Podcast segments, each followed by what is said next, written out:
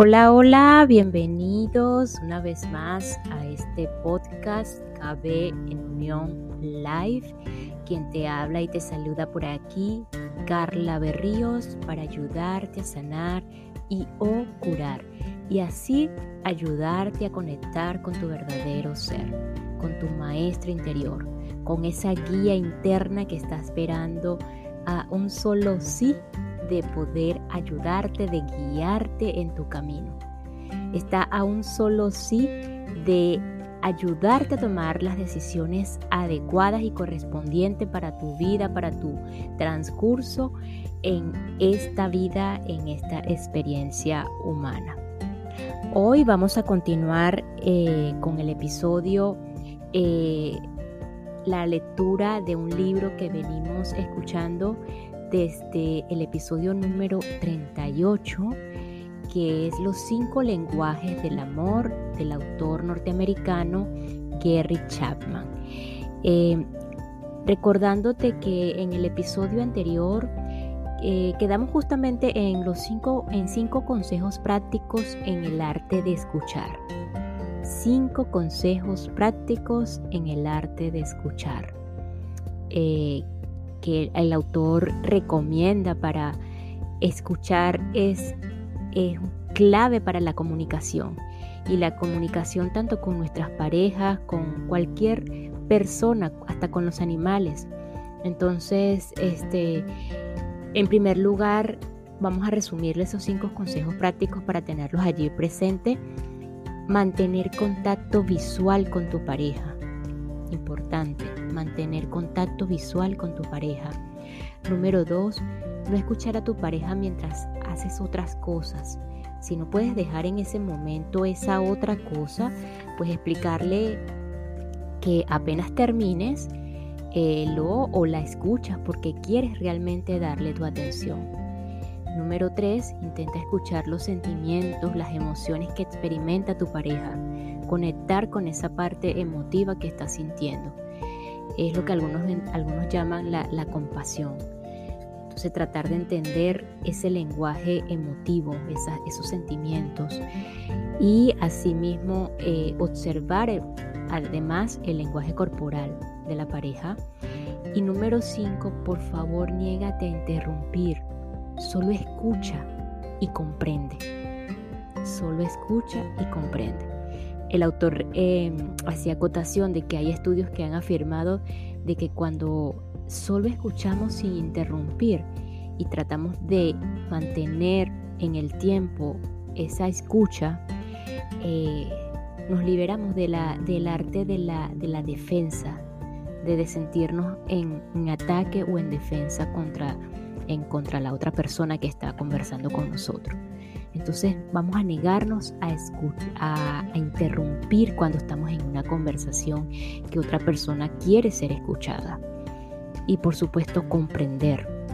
Entonces seguimos, seguimos en este capítulo número 5 que habla del segundo lenguaje del amor, que es el tiempo de calidad. Eh, vamos a continuar aquí, recordándote también que que el primer lenguaje del amor es el de las palabras afirmativas. Entonces, seguimos acá. Aprende a conversar. La conversación de calidad no solo requiere comprensión para escuchar, sino también para autorrevelación. Cuando una esposa dice, desearía que mi esposo hablara, nunca sé lo que piensa ni siente. Está suplicando intimidad. Quiere sentirse cerca de su esposo, pero ¿cómo puede sentirse cerca de alguien que no conoce? A fin de sentirse amada, él debe aprender a revelarse a sí mismo. Si el lenguaje primario del amor de ella es tiempo de calidad y su dialecto es conversación de calidad, su tanque emocional del amor nunca se llenará hasta que él no le exprese sus sentimientos y sus pensamientos. La autorrevelación no es fácil para algunos de nosotros. Quizá creciéramos en hogares donde no se eh, estimulaba la expresión de pensamientos y sentimientos, sino que se silenciaba.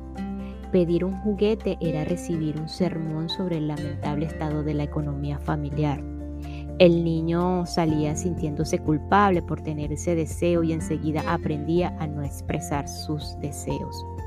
Cuando expresaba enojo, los padres le respondían con palabras duras y condenadoras. Por lo tanto, el niño aprendía que no era apropiado expresar los sentimientos de enojo. Si decía, si hacían sentir culpable al niño por expresar desilusión por no poder ir a la tienda con su padre, aprendía a guardar dentro su desilusión. Cuando llegamos a la edad adulta, muchos hemos aprendido a negar nuestros sentimientos. Ya no estamos en contacto con nuestro ser emocional. Una esposa le dice a su esposo, ¿cómo te sentiste por lo que te hizo Esteban? Y el esposo responde, creo que actuó mal. Debería tal cosa, pero no le expresa sus sentimientos manifiesta sus pensamientos, mas no sus sentimientos. Tal vez tenga razón para sentir enojo o desolución, pero ha vivido tanto tiempo en el mundo del pensamiento que no reconoce sus sentimientos. Cuando decide aprender el lenguaje de la conversación de calidad, será como aprender un idioma extranjero. El lugar para empezar es poniéndose en contacto con sus sentimientos, aceptando que es una criatura emocional a pesar de que ha negado esa parte de su vida. Si necesitas aprender el lenguaje de la conversación de calidad, comienza observando las emociones que, te, que sientes fuera de tu casa. Lleva siempre contigo un pequeño blog de notas, pregúntate tres veces al día qué emociones he sentido en las últimas tres, tres horas. ¿Qué sentí en el camino al trabajo cuando, le, cuando el conductor detrás de mí manejaba pegado a mi parachoques. ¿Qué sentí cuando me detuve en la gasolinera y la bomba automática no cerró y el costado de mi auto estaba cubierto de gasolina? ¿Qué sentí cuando llegué a la oficina y descubrí que el proyecto en el que trabajaba había terminado en tres días, cuando pensaba que tendría otras dos semanas? Escribe tus sentimientos en tu blog de notas y una palabra o dos que te ayuden a recordar el hecho correspondiente al sentimiento. Tu lista quizá sea como esta. Por un lado una columna de evento y por otro lado la columna de sentimientos. El evento maneja pegado a mis parachoques, a mis parachoques. Sentimientos enojado. Evento estación de gasolina, sentimientos muy molesto. Evento, proyecto de trabajo pendiente, sentimientos, frustrado y ansioso. Haz ese, ejercicio tres veces al día y desarrollarás una conciencia real de tu, de tu naturaleza emocional. Usando tus notas, comunícale de manera concisa a tu cónyuge tus emociones y los hechos, tantos días como sean posibles. En pocas semanas te sentirás bien expresándole tus emociones. Además, al final te sentirás bien analizando tus emociones hacia tu pareja, los hijos y las cosas que suceden en el hogar. Recuerda, las emociones en sí no son buenas ni malas, son solo nuestras respuestas psicológicas a los eventos de la vida. Basados en nuestros pensamientos y emociones, tomamos nuestras decisiones a la larga. Cuando el conductor de atrás iba pegado a ti en la autopista y te sentiste enojado, quizá tuvieras estos pensamientos. Me gustaría que me dejara de molestar, me gustaría que me, que me pasara. Si creyera que no me atraparían, presionaría el acelerador y lo dejaría en un cambio de luces. Frenaría de pronto y dejaría que su compañía de seguros me comprara un auto nuevo. Quizá me apartara de la carretera y lo dejara pasar. Al fin y al cabo, tomaste alguna decisión o el otro conductor se quedó atrás, dobló o te pasó y tú llegaste sano y salvo al trabajo. En cada evento de la vida tenemos emociones, pensamientos, deseos y a la larga acciones. A la expresión de ese proceso se le llama autorrevelación. Si decides aprender el dialecto del amor, de la conversación de calidad, ese es el camino del aprendizaje que debes seguir. Y esta pequeña pausa es para enviar un agradecimiento a todas las personas que me escuchan desde Miami, Orlando, Claremont, Júpiter en el estado de la Florida, así como Houston, Dallas, Austin en el estado de Texas, aquí en los Estados Unidos. Thank you, Florida and Texas. I love that you are here. Thank you so much.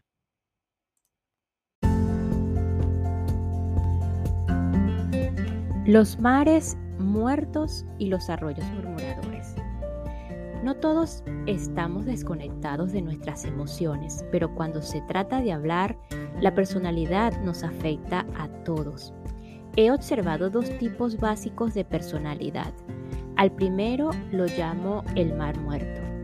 En la pequeña nación de Israel, el mar de Galilea fluye hacia el sur a través del río Jordán El mar, muerto no va a ninguna parte, recibe pero no da nada.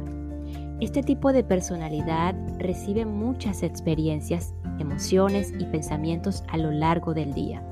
Tiene un gran depósito donde almacena esa información y son perfectamente felices sin hablar.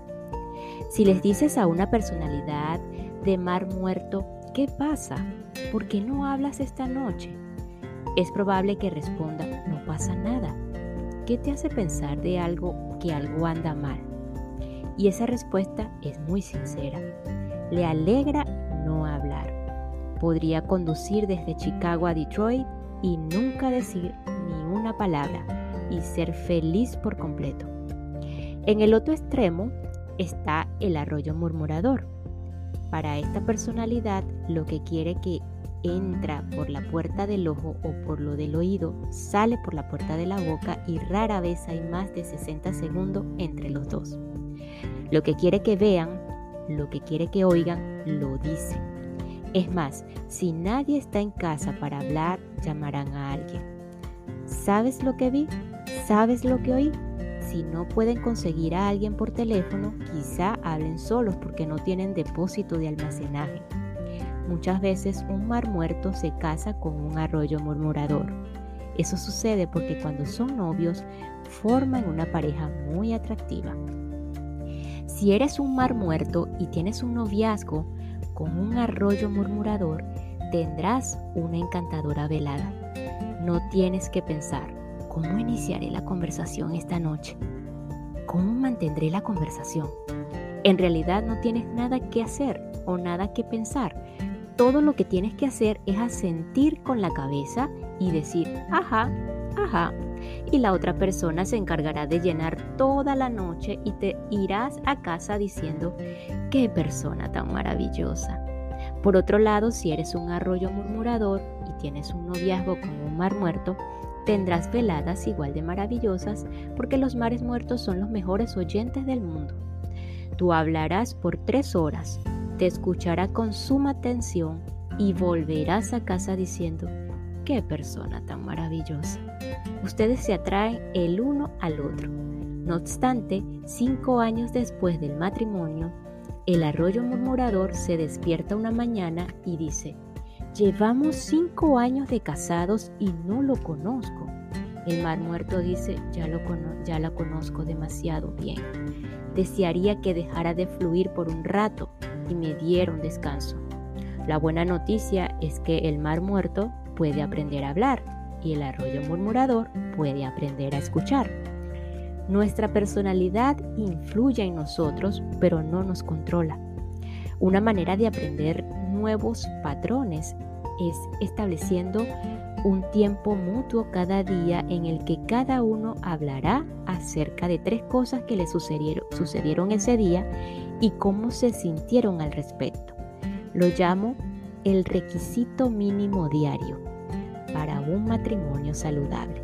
Si comienzas con el mínimo diario en unas semanas o en pocos meses, descubrirás que la conversación de calidad fluye con más libertad entre los dos.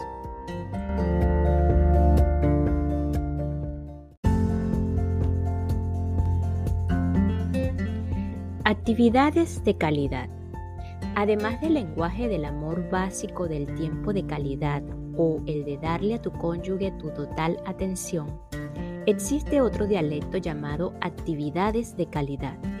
En un reciente seminario de matrimonios, les pedí a las parejas que completaran la siguiente oración. Me siento más amado por mi cónyuge, mi pareja, cuando... Espacio.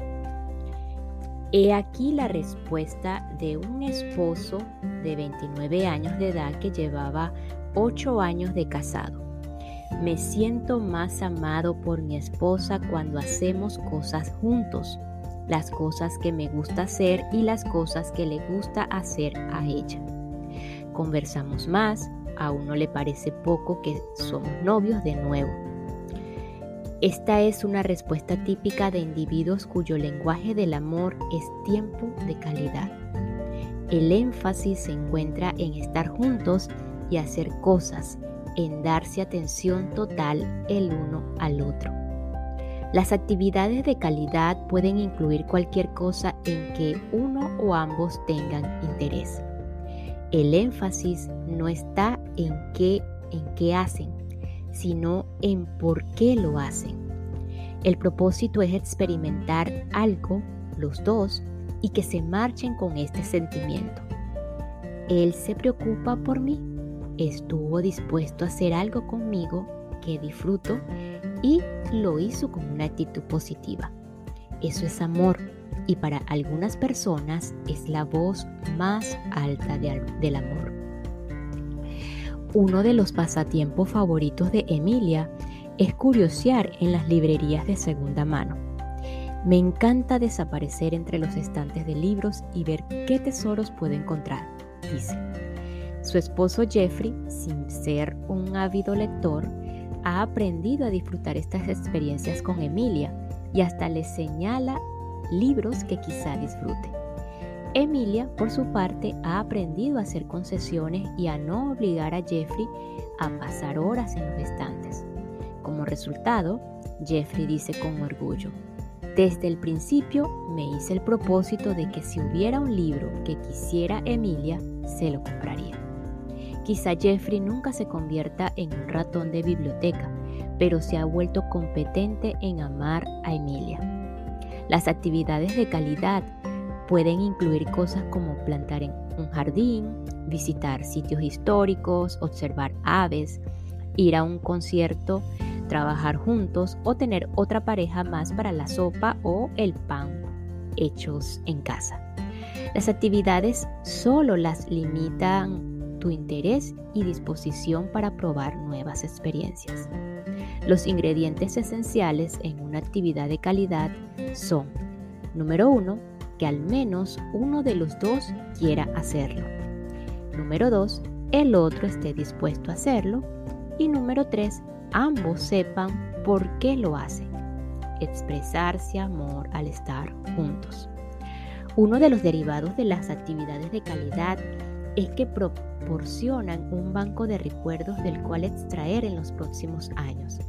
Afortunada es la pareja que recuerda de un brumoso paseo a lo largo de la costa temprana en la mañana, la primavera en que plantaron un jardín en la pradera, el día que visitaron de nuevo el vecindario de su infancia, la noche en que asistieron a un primer juego de béisbol, la única vez que fueron juntos a esquiar y él se fracturó la pierna, eh, los momentos tranquilos trabajando lado a lado durante la noche en la oficina de la casa y claro que sí, le encantó el encanto de pararse debajo de una catarata después de una caminata de 3 kilómetros. Casi pueden sentir la llovizna cuando la recuerdan. Esos son recuerdos del amor, en especial para la persona cuyo lenguaje primario del amor es tiempo de calidad. ¿Y dónde encontramos el tiempo para tales actividades?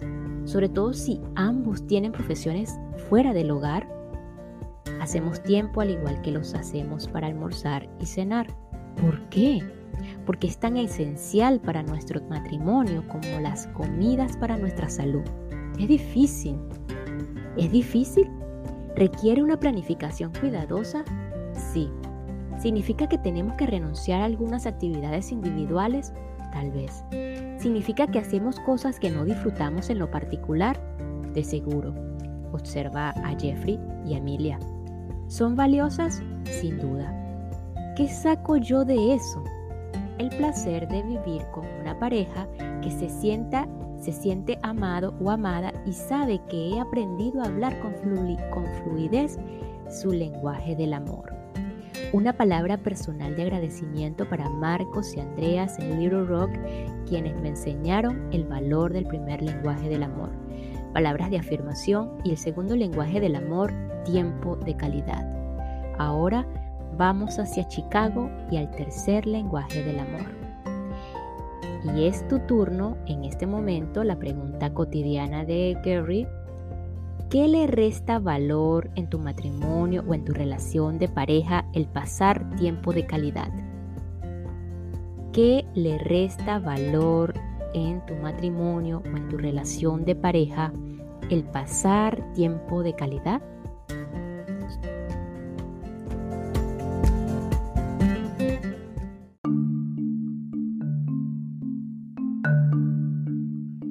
Y ya para finalizar este episodio, si el lenguaje del amor de tu cónyuge, de tu pareja, es tiempo de calidad,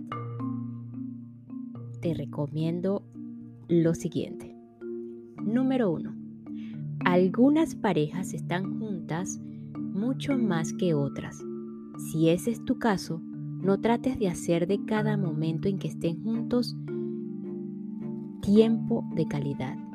Designa tiempos específicos y lugares para el compañerismo planificado.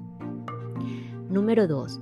Pídele a tu pareja, a tu cónyuge, una lista de 5 actividades que le gustaría hacer contigo. No des por sentado que las sabes. Hagan planes de hacer una de ellas cada mes durante los 5 meses siguientes. Si el dinero es un problema, intercalen actividades gratuitas. Número 3. Una manera de disfrutar tiempo de calidad a la distancia es incluyendo a tu pareja en tu día tal y como está sucediendo. Envíale una foto de algo que viste camino a la oficina o comunícale un incidente divertido que sucedió en una reunión. Una mujer dijo, mi esposo me envió una foto donde estaban sentados él, mi hija y el perro en el portal. Yo estaba en el trabajo y me hizo sentir como si estuviera con ellos. Número 4. Piensa en una actividad que disfruta tu pareja, pero que te dé un poco de placer a ti. Algún tiempo de fútbol, artesanía, fotografía de la naturaleza. Dile a tu cónyuge que estás tratando de ampliar tus horizontes y que te gustaría unirte a ellos en esta actividad en algún momento en algún momento de este mes. Fija una fecha y aporta tu mejor esfuerzo. Número 5. Planea una escapada de un fin de semana solo para ustedes dos en algún momento dentro de los próximos seis meses.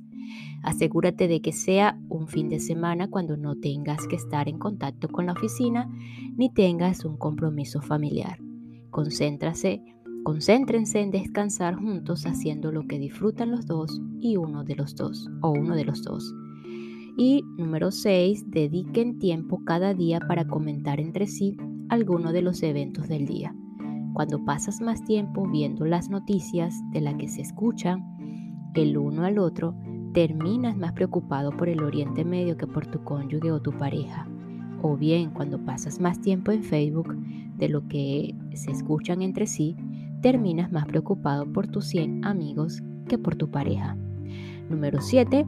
Tienes que hacer las tareas de todos modos, así que hablas mientras quitas el polvo, ordenas y lavas la ropa. Harás que el trabajo vaya mucho más rápido. Y número 8. Lean juntos la sección de viajes en el periódico del domingo y sueñen en voz alta sobre los lugares que les gustaría ir. Si van de veras a esos lugares o no, es divertido imaginarlo juntos.